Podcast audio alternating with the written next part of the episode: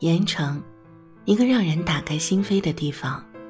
寻找盐场，寻找另一种天空之境。说到本行，小薛很愿意聊天儿。他接着说：“一份最传统的行业，也是有大情怀和大梦想的。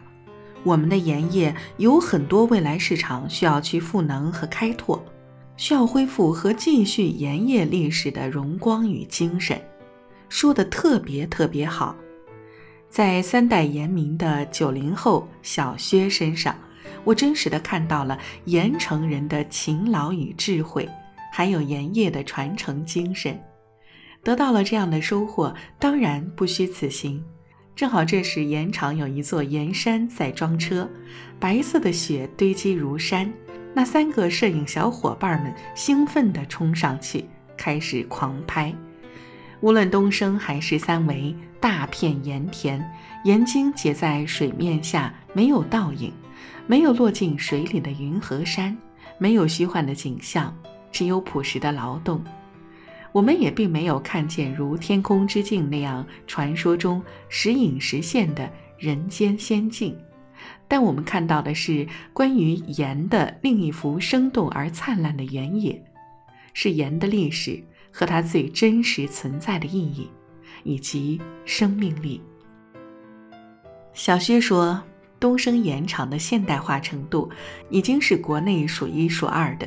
虽然现在盐城的经济强点早已不是靠盐业，但在号称全国四大盐都之一的盐城，无论盐的生产能力和品质，一直都是全国最好的。我们的海盐质量可以说在全世界都是最好的。站在黄海边的盐城的土地上说这句话，自然底气十足，无比自信，因为这里就是盐城。回程路上，我们的车上一直在放一首《走进天空之境》的歌，我一直在想。我该怎样来定义和解释我的这次寻找天空之境的旅程呢？那首歌很好听，动听的旋律唱出的是一种向往，是一种对美好事物发自内心深处的向往。那天晚上，我站在水城度假酒店，望着窗外静流的河水和对岸灯火，耳边一直单曲循环的走进天空之境。让我突然之间想明白了一个道理。我想，关于盐城，请允许我用一种最文艺也最诗意的述说，来表达我对天空之境全新的赞美和歌颂吧。茶卡的天空之境，也许是青海湖的天空滚落凡尘的一滴眼泪，因为远离人间，所以如此透亮而湛蓝。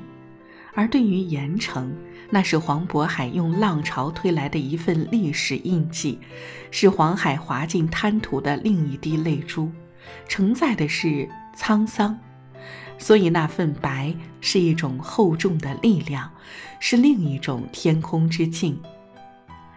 天空的泪水照见茶卡，连接蓝天白云和人间。